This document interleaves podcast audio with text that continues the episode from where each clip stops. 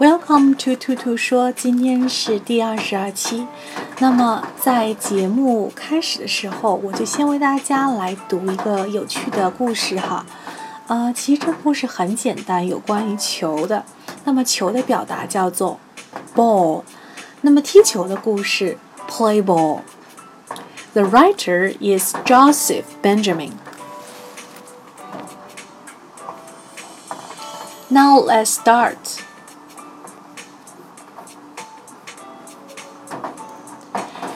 Here is a big ball. The ball is round. You can kick this ball. You can play with it. Here is a big ball. This ball is round too. You can bounce with it. You can play with it. Here is a big ball. This ball is not round. You can play with this ball. You can run with it too. You can play a game with a ball at school.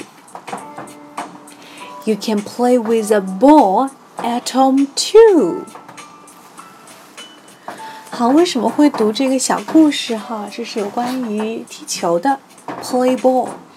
那么这里面提到了三种哈，呃，一个是什么？football，或者说叫做 soccer，一个呢是叫做 basketball，对吧？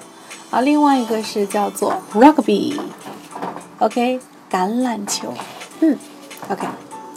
那其实为什么会读这个小故事？刚才忘记说了，因为很多宝妈说他们想给自己家的宝贝磨一磨耳朵，所以呢，兔兔开始啊这一期的晚安小故事，以后呢都会有一些比较有趣的，或者说哎经典的，嗯英文小故事跟大家分享。嗯，好，那么今天的一些语言点我们来回顾一下。第一个我们会说 kick，哎，如果说到踢球的话，踢这个动作是必不可少的，除了比如说。play 这个词之外，我还可以用 k i c k，kick a ball ball，kick a ball，或者我可以说 kick off 开球的意思，o f f kick off 开球，OK，let's kick off，让我们开球吧，嗯，let's kick the ball，让我们踢球吧，嗯，OK，number two that is round，round 圆的，球形的。This is a round ball, But rugby is not round. 哎，比如说我指着一个足球说，我说这是一个圆的球，但是橄榄球不是圆的。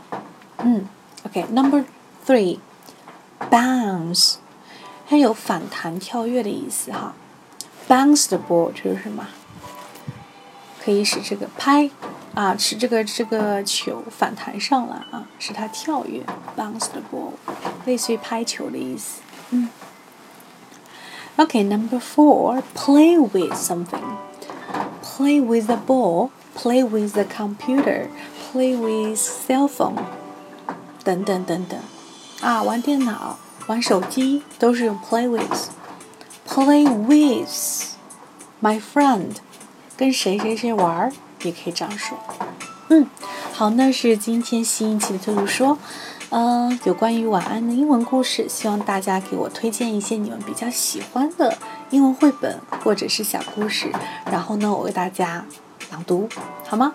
那么可以在我的后台或者说是我的微信私信给我留言，嗯，我会抽取一名听众，嗯，给出小礼物，那么你们可以。推送一个，比如说，呃，暗号啊，可以说是晚安小故事，然后呢，我就会通过，好吧？嗯，So have a good night, guys.